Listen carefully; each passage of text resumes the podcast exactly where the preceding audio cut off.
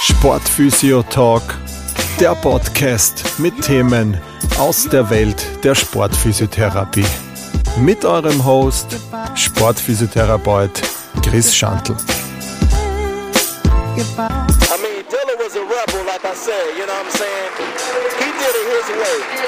From the beginning to the ending, you know what I'm saying? Ja, hallo beim Sportphysio Talk Podcast. Heute Teil 2 von Zurück zum Sport nach Schwangerschaft oder Geburt. Ähm, in Folge 1 habe ich mit der Tini viel darüber gesprochen, wie wichtig es auch ist, diese, diese Rückbildung sozusagen auch ernst zu nehmen, wie wichtig es ist, auch diese ähm, Wochenbettruhe auch sozusagen einzuhalten, ähm, damit man da seinem Körper einfach schon die, die erste Möglichkeit gibt, sich sozusagen zu regenerieren von der Strapazien der Geburt beziehungsweise auch von den Monaten davor der Schwangerschaft.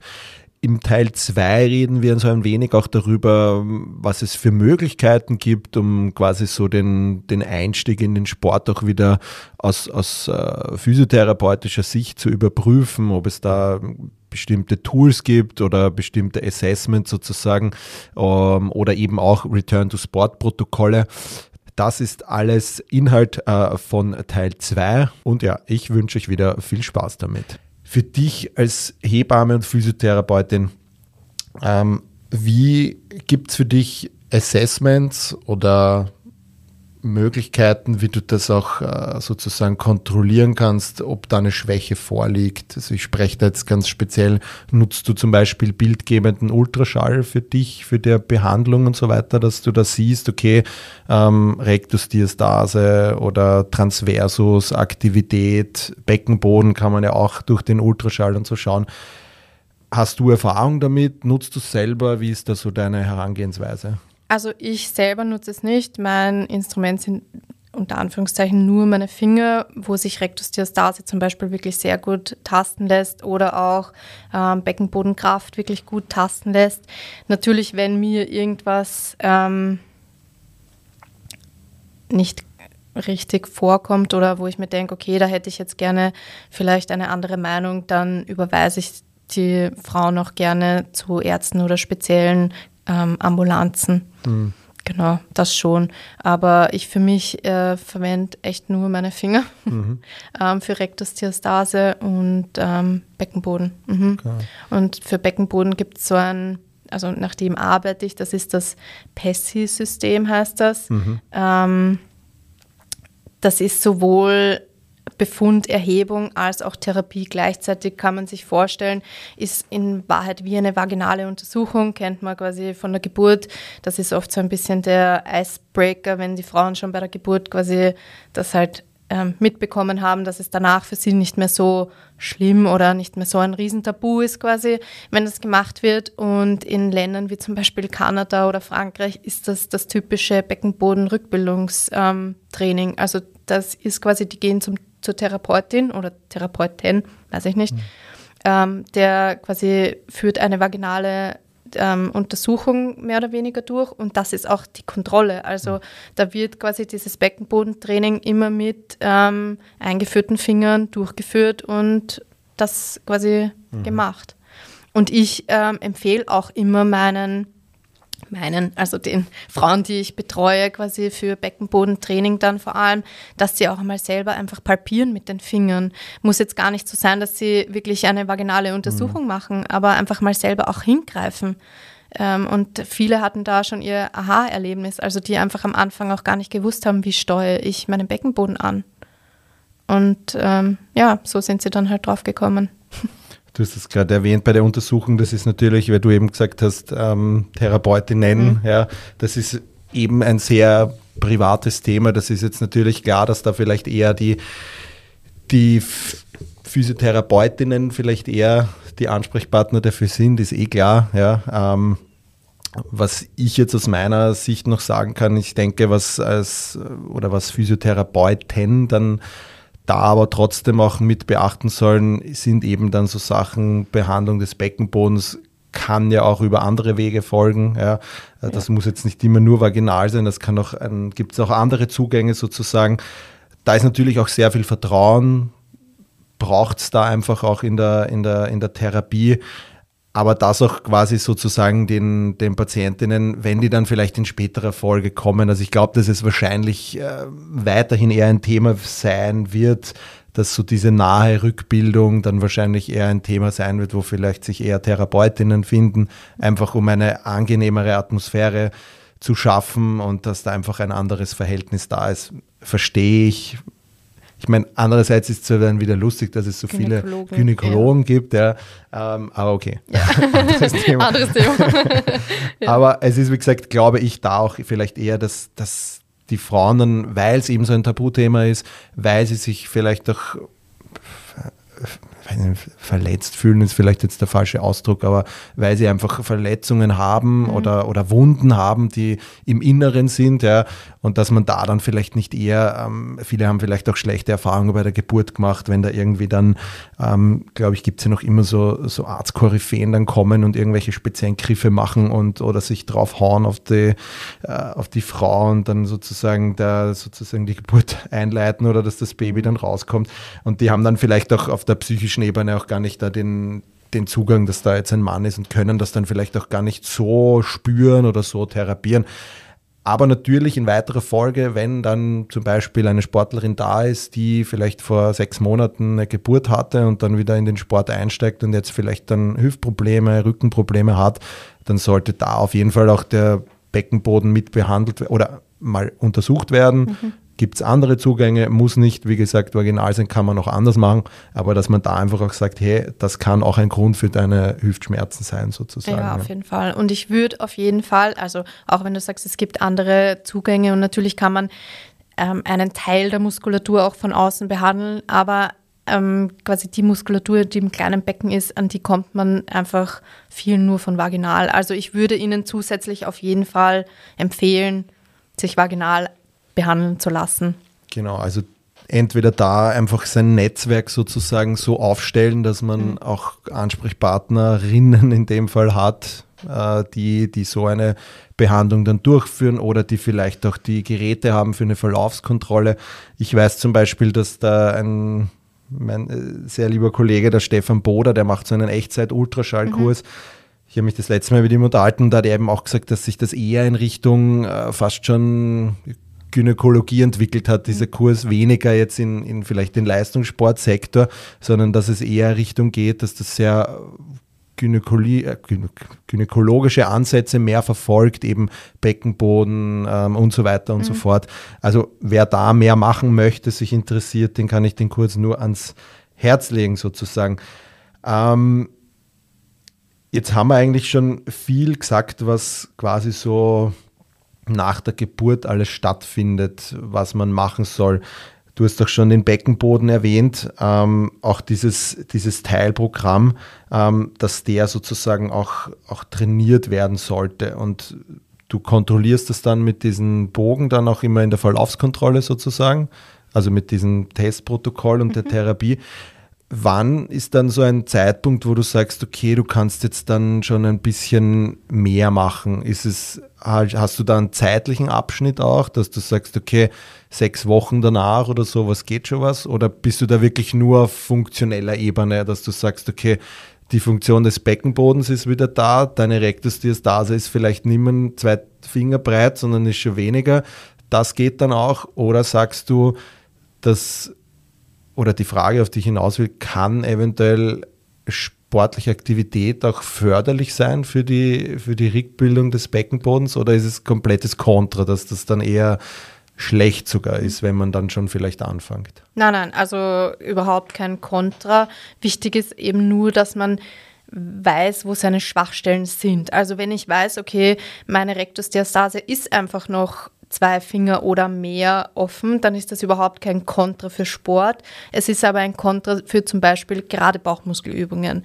Ähm, das heißt, ähm, ich brauche aber meine Rumpfstabilität, meine Rückenmuskulatur, meinen Beckenboden und auch mein Zwerchfell, damit sich hoffentlich diese Bauchmuskeln endlich wieder dorthin bewegen, wo sie hin sollen und die Rektusdiastase weniger ist. Das heißt, ich muss trotzdem meine schrägen Bauchmuskeln, Rückenmuskulatur, Beckenboden und Atmung quasi trainieren, damit ich hoffentlich dann irgendwann mein solides Endergebnis habe, mit dem ich sagen kann, okay, auf dem kann ich zum Beispiel meinen Leistungssport wieder aufbauen.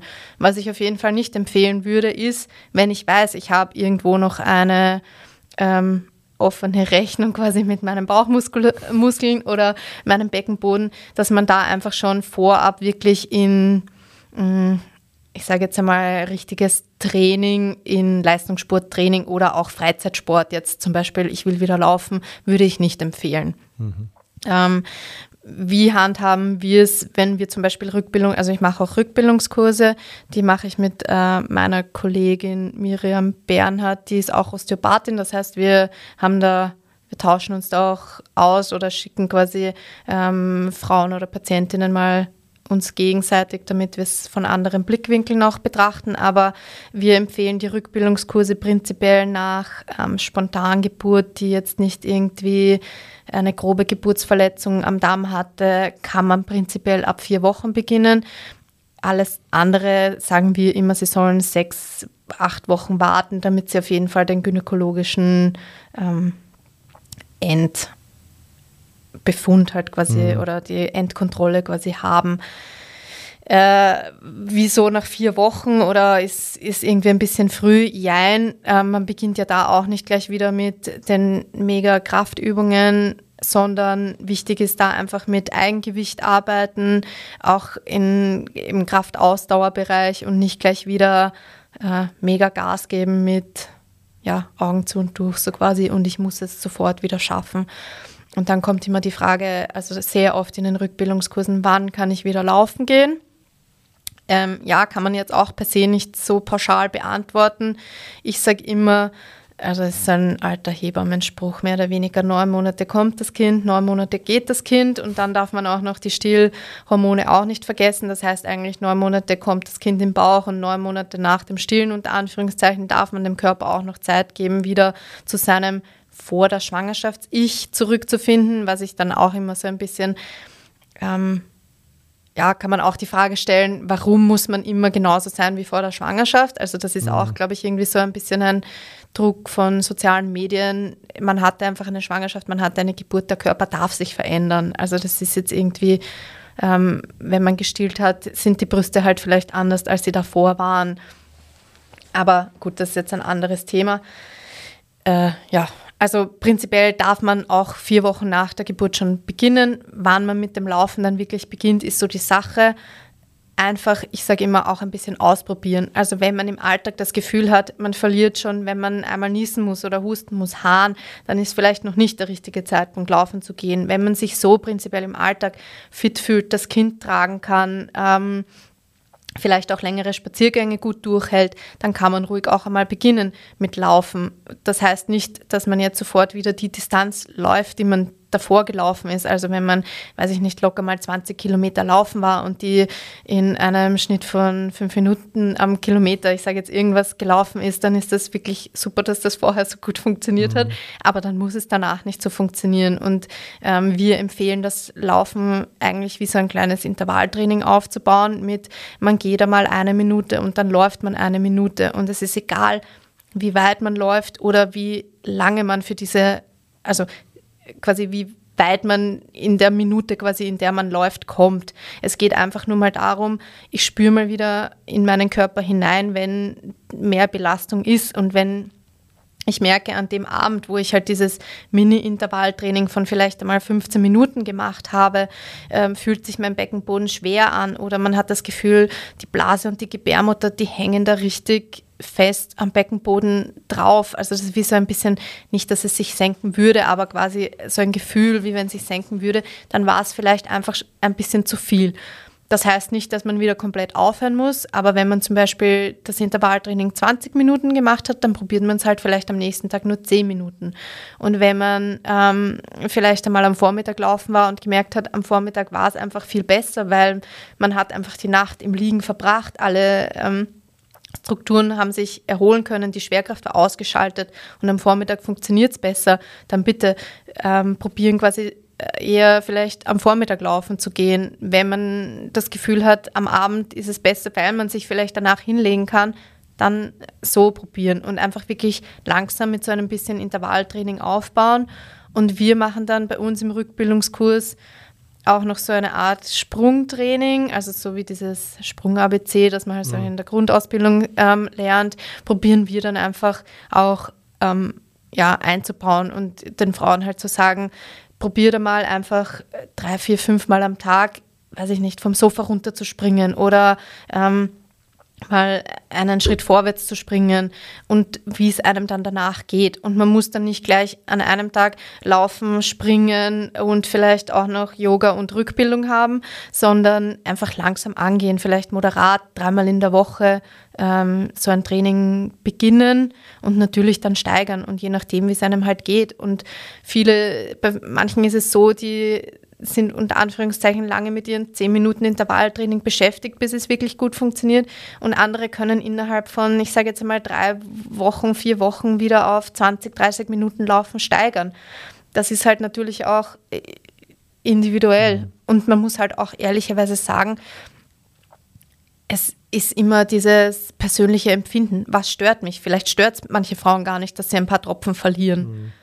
Und andere stört es schon, wenn sie einen Tropfen verlieren. Also das muss man halt auch irgendwie so erfragen ähm, in der Anamnese, was will ich wieder erreichen oder was ist, ja, hm. muss man dann halt auch ein bisschen individuell gestalten natürlich. Ich finde, äh, auch da trifft so ein bisschen der, also ich sage das in der Kreuzbandreha auch immer gerne oder in allen Rehas, start slow to end fast. Das ist quasi, mhm. glaube ich, auch so ein bisschen da, wenn du meinst als Frau, du musst jetzt in dem Wochenbett äh, trotzdem äh, soll man sagen, den, den Laden schupfen daheim und, und alles so machen wie vorher und äh, dich eben nicht zurücklehnen und dem hat, heißt ja auch Wochenbett, so wie du schon schön gesagt hast. Ähm, und ich glaube, das ist natürlich auch ein Grund, umso mehr ich mir gleich von Anfang an zumute, umso länger oder zacher wird wahrscheinlich der Rückschritt dann noch, also der, der Schritt zurück mhm. in den Sport dann noch werden, weil ich dann wahrscheinlich einfach mit ja, Problemen zu kämpfen habe, weil ich es einfach zu schnell angegangen bin und weil mhm. ich mir einfach nicht diese Ruhe genommen habe, die da einfach das Wichtigste ist und nicht irgendwem beweisen, wo bin ich schon. Ja? Und mhm. das ist, glaube ich, so ein Ding, dass man da, oder für mich jetzt nach dem, was du mir erzählt hast, und wenn ich da wieder diese Parallelen ziehe, dann ist es einfach, dass man den Anfang langsam reinstarten soll, dass diese Wundheilungen gut ablaufen und dass man sich einfach mit dem Thema beschäftigt, aber auch nicht gleich äh, in den ersten Wochen alles niederreißen muss, sozusagen. Ja. Das ist, glaube ich, das, das Wichtige. Ähm, du hast das schon kurz angesprochen. Es ist nämlich auch eine Frage, die ich im Vorfeld sozusagen bekommen habe, ähm, nur ganz kurz, äh, und zwar Stillen und Sport. Und zwar schmeckt das Kind oder wird die Milch durch das Laktat ähm, beeinflusst? Puh.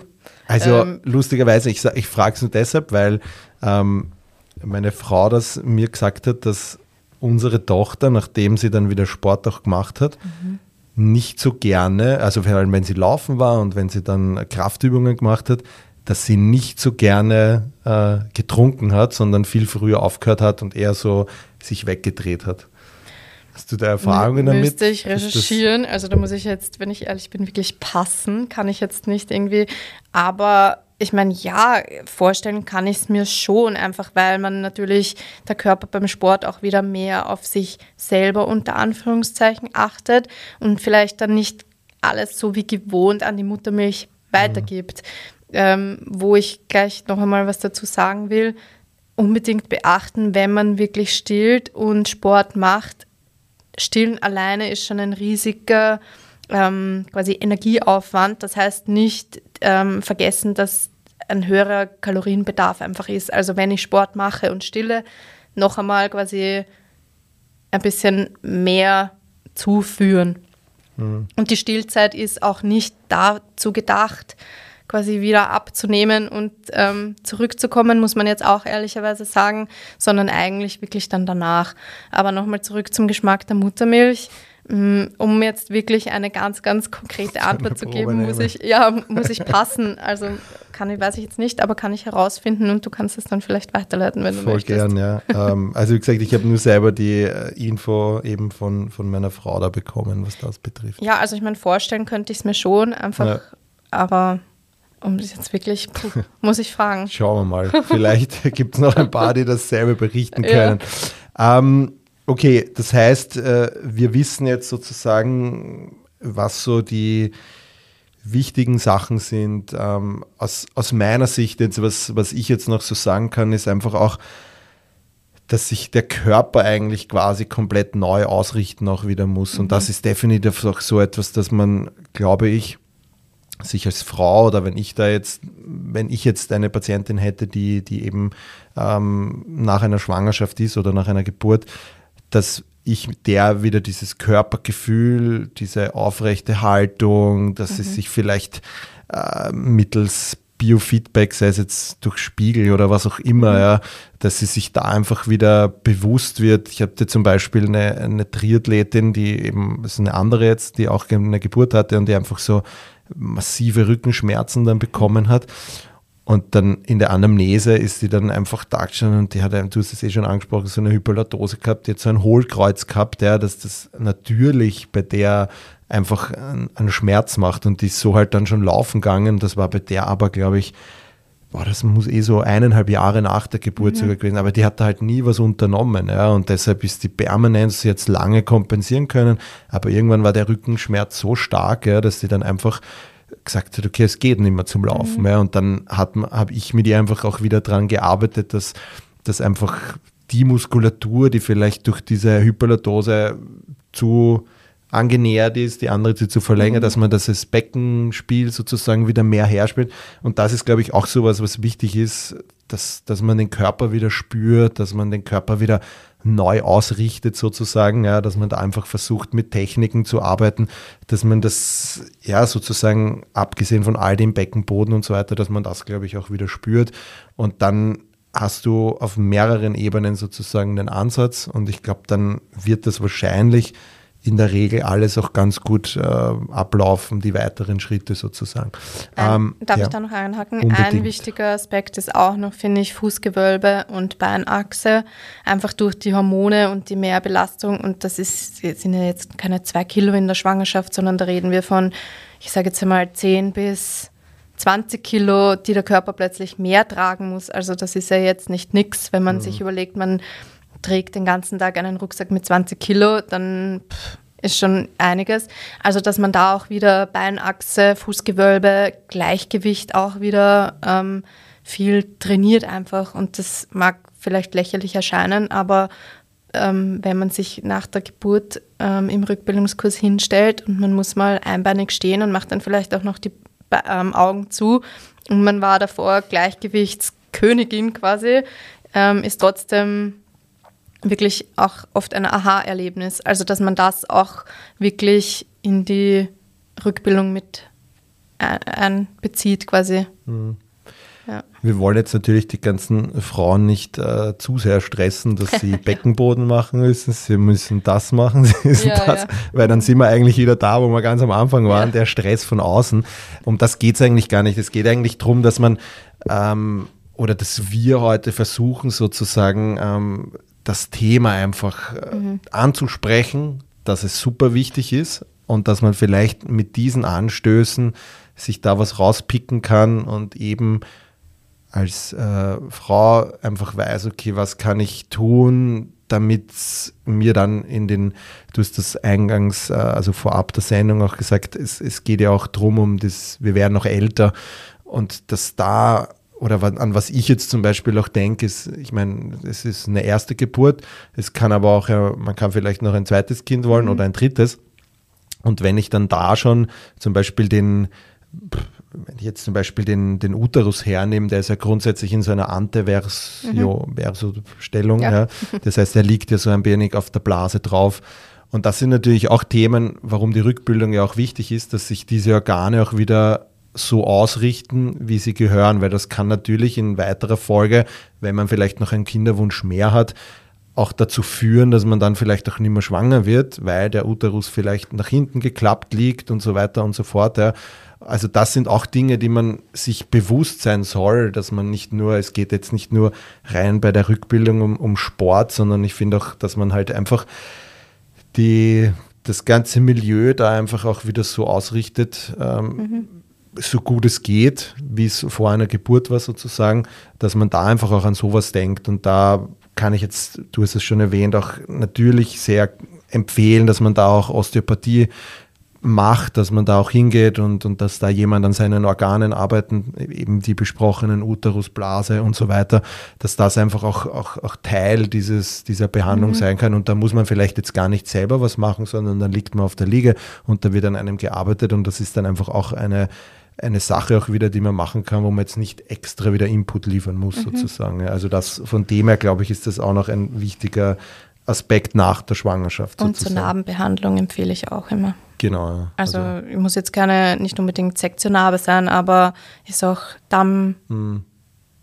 Dammschnitt, Narbe, es gehören in Wahrheit auch behandelt.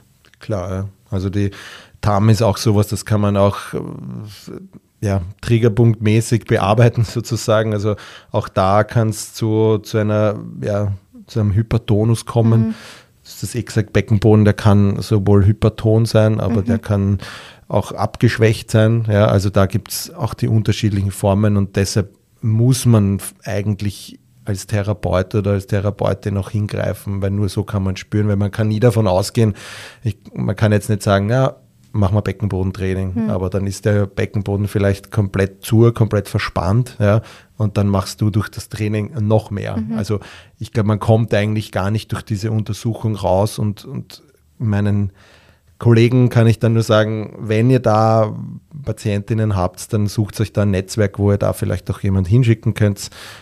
Eine Expertin habt ihr heute kennengelernt. Es gibt aber natürlich, glaube ich, mittlerweile eh auch viele Therapeutinnen, dass das Thema wird, Gott sei mhm. Dank, mhm. ein Thema, was auch in der Physiotherapie immer mehr Spezialisierung hervorruft. Ähm, und ich glaube, da gibt es dann eh auch ähm, ganz gute Leute, die einfach dich dabei unterstützen können, um den Schritt zurück zu machen. Ja. Das, ja. Und das klingt also jetzt sehr komplex, aber in Wahrheit ist es ja, ähm, natürlich. Jetzt ja. nicht, so, nicht so komplex und eben wie auch gesagt, es kommt darauf an, wohin man wieder möchte. Also mhm. natürlich, die Leistungssportlerin wird wahrscheinlich mehr Zeit und mehr ähm, Energie hineinstecken müssen als die Frau, die sagt, sie geht gerne mit ihrem Kind spazieren und will ihm am Spielplatz nachlaufen können, ähm, ist natürlich was anderes. Klar, also ist, ja, ist natürlich die Leistungssportlerin, hat dann auch vielleicht andere äh, Möglichkeiten. Ja. Die wird dann auch betreut auf mehreren Ebenen und, und kann sich dafür dann äh, fünf Stunden am Tag kümmern und, mhm. und äh, wo andere vielleicht dann schon wieder auch arbeiten oder wie auch immer. Ja. Das heißt, ähm, das ist natürlich dann immer individuell und da sind Leistungssportlerinnen vielleicht dann auch äh, vielleicht dann noch besser betreut, sagen wir es mal so, weil mhm. sie den direkten Zugang dann auch immer gleich haben. Ähm, du hast es schon erwähnt, du machst so, so Sprungtests, ist ja eigentlich eine super Sache, weil Impact-Belastung, das testet ja das eigentlich ganz genau ab. Ähm, Gibt es sonst noch irgendwie so spezielle Tests für Return to Sport sozusagen, dass man da irgendwie was, oder ist es eher ein Fingerspitzengefühl? Ja, also Sprungtests, dann eben diese Intervalltraining oder so ein bisschen ja, Intervalltraining beginnen. Ähm, prinzipiell auf jeden Fall Rektusdiastase kontrollieren lassen, bevor man ähm, wirklich wieder mit Bauchmuskelübungen ähm, beginnt, einfach weil das ist nicht was, okay, dann trainiere ich es halt falsch und es wird nicht wieder, sondern das zieht halt echt, kann oder kann einen Rattenschwanz nach sich ziehen, wie ähm, eine Hernie und so weiter, die dann echt operativ behandelt werden müssen. Also das ist echt so ein, für mich ein No-Go, wenn die Rektusdiastase noch zu weit ist. Also das ist echt ähm, das, was ich jeder ans Herz lege. Ähm, sonst natürlich, ja, Beckenbodentests, eh so wie ich gesagt habe, kann man ertasten ist eben auch, was will ich, ähm, was ist mein Ziel, stört es mich, wenn ich ähm, Haaren verliere, stört es mich nicht. Also je nachdem auch, wie ich das haben will. Sonst prinzipiell einfach rantasten. Mhm. Also wenn es irgendwelche Tests gibt, gerne her damit. Ich, wir machen immer wieder Fortbildungen, haben uns schon einiges von Kolleginnen und so weiter zusammengepickt und halt das, was für uns am besten quasi erscheint, genommen. Aber ich muss auch sagen, es gibt für dieses Themenfeld echt noch sehr wenig. Also wenig an Studien, wenig an ähm, Tools, sage ich jetzt. Ähm, ist wirklich noch relativ neu. Obwohl es eigentlich nicht neu ist, aber. Eigentlich nicht. ja. Seit einigen tausend Jahren ja. ungefähr so. also nein, wir machen sonst keine Tests. Ich hoffe, ich habe jetzt nichts vergessen, aber. Nein, du, also wie gesagt, ich denke, das ist ja auch, auch immer, immer gut. Ja. Es, ist, meine, es gibt im Sport gibt's 100.000 Testbatterien ja, äh, für unterschiedliche Verletzungen. Aber zum Beispiel, wenn ich jetzt hernehme, für die Wirbelsäule gibt es im Sport in der Sportphysiotherapie jetzt auch keine mhm. wahnsinnigen mhm. Testprotokolle. Ja, da ist auch eigentlich so eher so, okay, ja, Schmerz ist mal weg, ja, und ähm, dann schauen wir mal weiter so ein bisschen. Aber es gibt jetzt, natürlich gibt ein paar Testungen, die man vielleicht machen kann, um die Wirbelsäule axial zu belasten, ob da noch ein Schmerz ist, Rotation, Sprung und so weiter. Aber so eigentliche Themen für die, für die Wirbelsäule gibt es da jetzt auch nicht. Da ist auch eher dieses äh, Spüren und Sehen in der Praxis, glaube ich, eher das Ding. Für, keine Ahnung, Knieverletzungen gibt es jetzt noch und nöcher, mhm. ja, da kann man, da machen das alle irgendwie gefühlt, ja, aber vielleicht ist das auch so der, der Ansporn, dass man da vielleicht, äh, vielleicht gibt es Kolleginnen und Kollegen, die sagen, hey geil, ich finde das Thema auch urspannend und dass sie da, da irgendwie ein mhm. Testprotokoll entwickeln. Ich denke, es haben viele Leute was davon, wenn das zum Beispiel, wenn es da irgendein standardisiertes Testprotokoll vielleicht auch gäbe.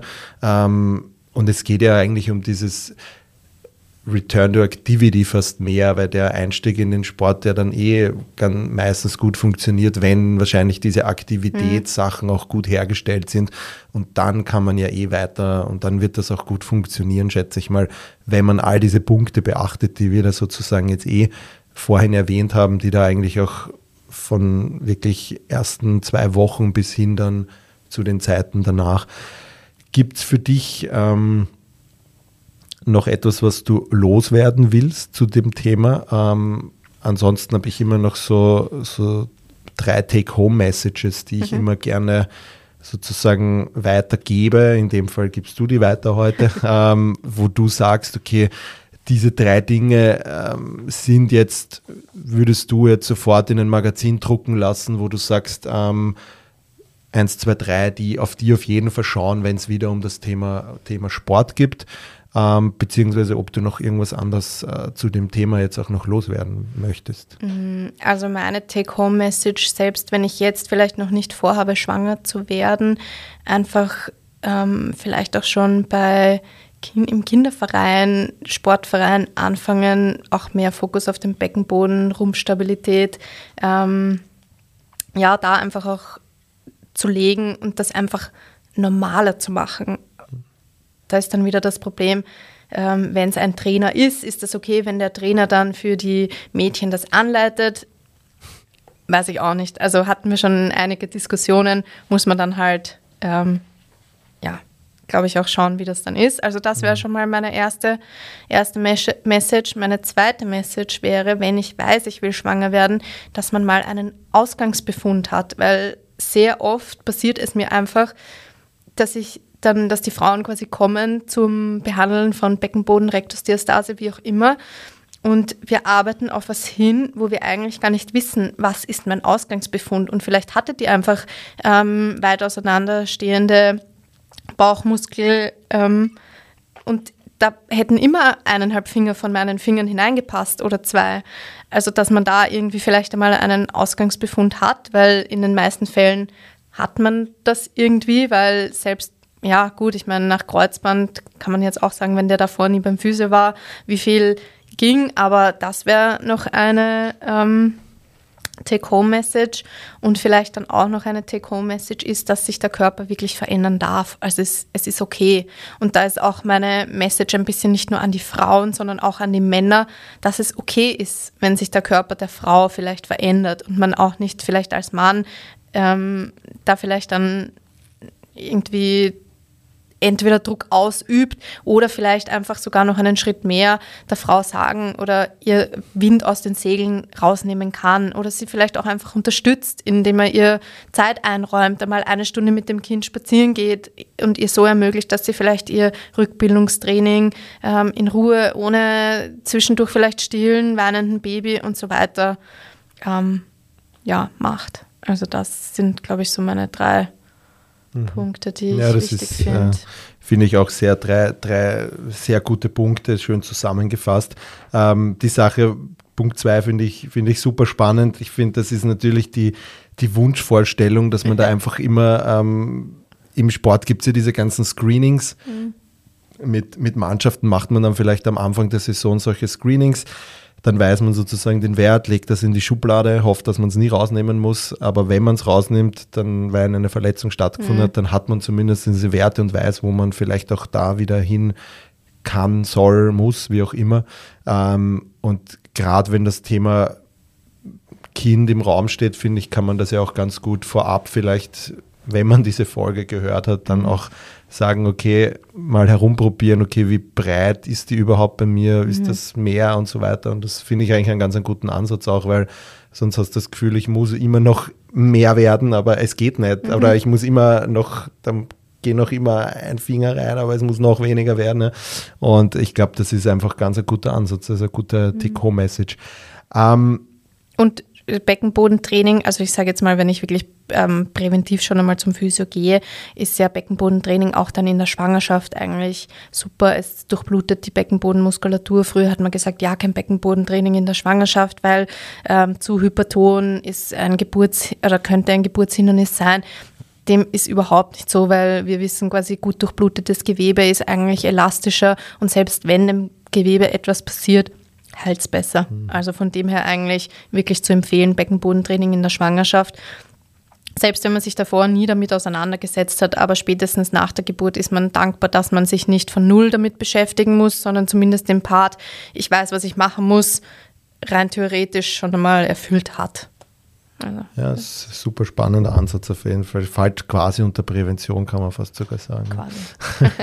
ähm, Tini, vielen lieben Dank für deine Zeit. Ähm, ich fand den Input richtig cool. Ähm, ich hoffe, dass wir das ein wenig vielleicht äh, eine Türe aufmachen konnten und vielleicht ein, ein bisschen diese Scheu nehmen, über dieses Thema zu sprechen äh, und dass auch viele Frauen, Sportlerinnen, aber auch deren Partner oder Partnerinnen, je nachdem jetzt da vielleicht auch ein bisschen mehr sehen, okay, was da alles dahinter steht, was, was man machen kann, äh, damit der Einstieg in ein aktives Leben in den Sport dann auch wieder ähm, gut und ohne gröbere Probleme stattfinden kann. Danke. Vielen lieben Dank für deine Zeit. Danke. Ähm, genau, wir hören uns wieder in der nächsten Folge und ich hoffe, ihr habt viel mitnehmen können aus der heutigen Folge. Macht es gut. Ciao, ciao. Ja, das war's auch schon wieder mit der heutigen Folge. Ich hoffe, ihr hattet Spaß dabei. Ich freue mich über ein Like und ein Abonnement auf den gängigen Streaming-Plattformen Spotify, Apple Music und Co. Bei Fragen, Anregungen zur heutigen Folge oder einer der vorangegangenen könnt ihr mir eine E-Mail schreiben an info@sportphysio-fortbildung.at. Ich freue mich, bis zum nächsten Mal, euer Chris.